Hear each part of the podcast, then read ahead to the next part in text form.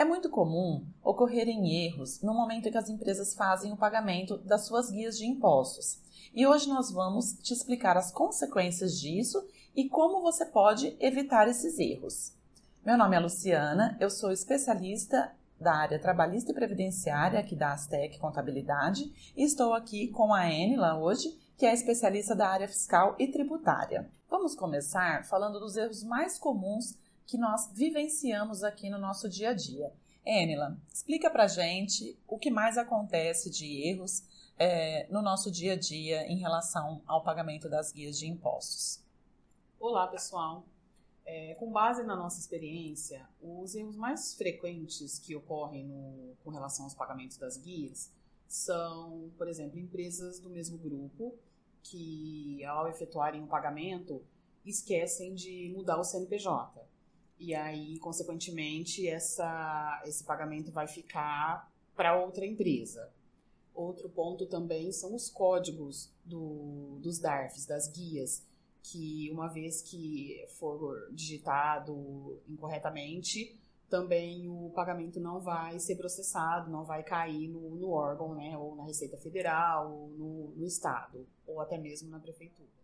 Agora, pessoal, falando um pouco da, das consequências desses erros. É, com relação ao código errado, já ocorreu mais de um caso aqui no escritório que a pessoa, ao efetuar o pagamento, era uma guia de ICMS e ela colocou a opção como o DARF, e o DARF pertence à Receita Federal.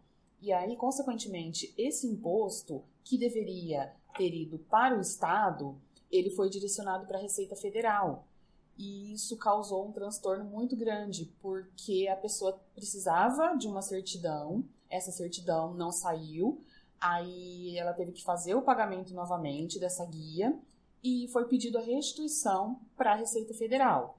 Porém, essa questão da restituição é um processo muito demorado. Ele pode demorar até um ano para a pessoa reaver esse, esse dinheiro.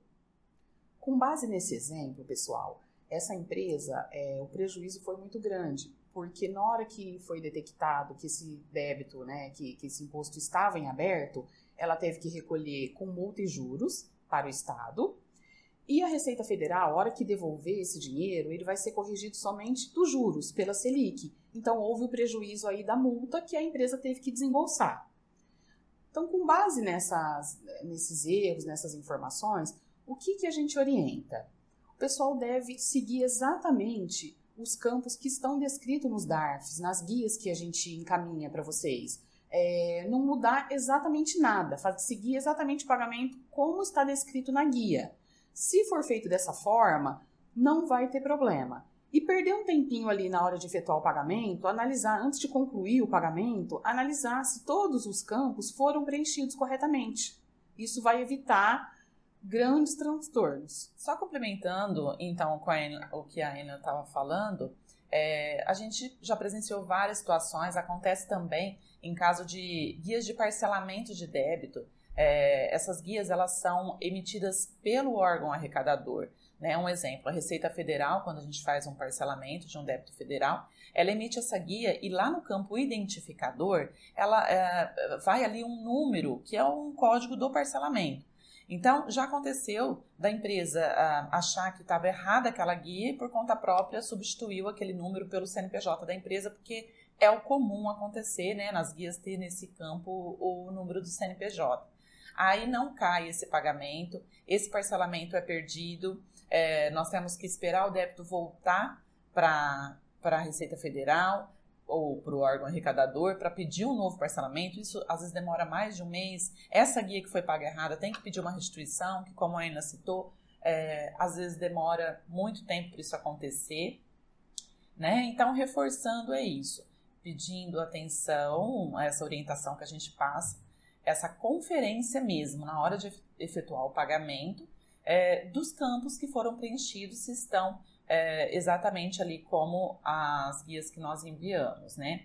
E também é, pagamento em atraso, já uma outra coisa que me ocorreu, às vezes a guia vence hoje, o cliente vai na segunda-feira, não solicita um recálculo dessa guia, paga no mesmo valor. Depois, o órgão arrecadador vai mandar uma cobrança referente os juros, a multa, né, desse, desses dias em atraso, tá? Então é isso, pessoal. É só um alerta mesmo para que todos façam essa conferência para evitar esse transtorno que a gente presencia aqui muitas vezes.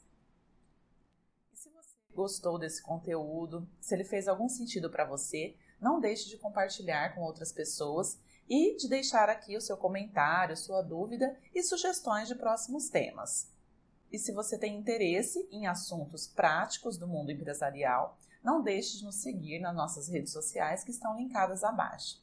Até a próxima!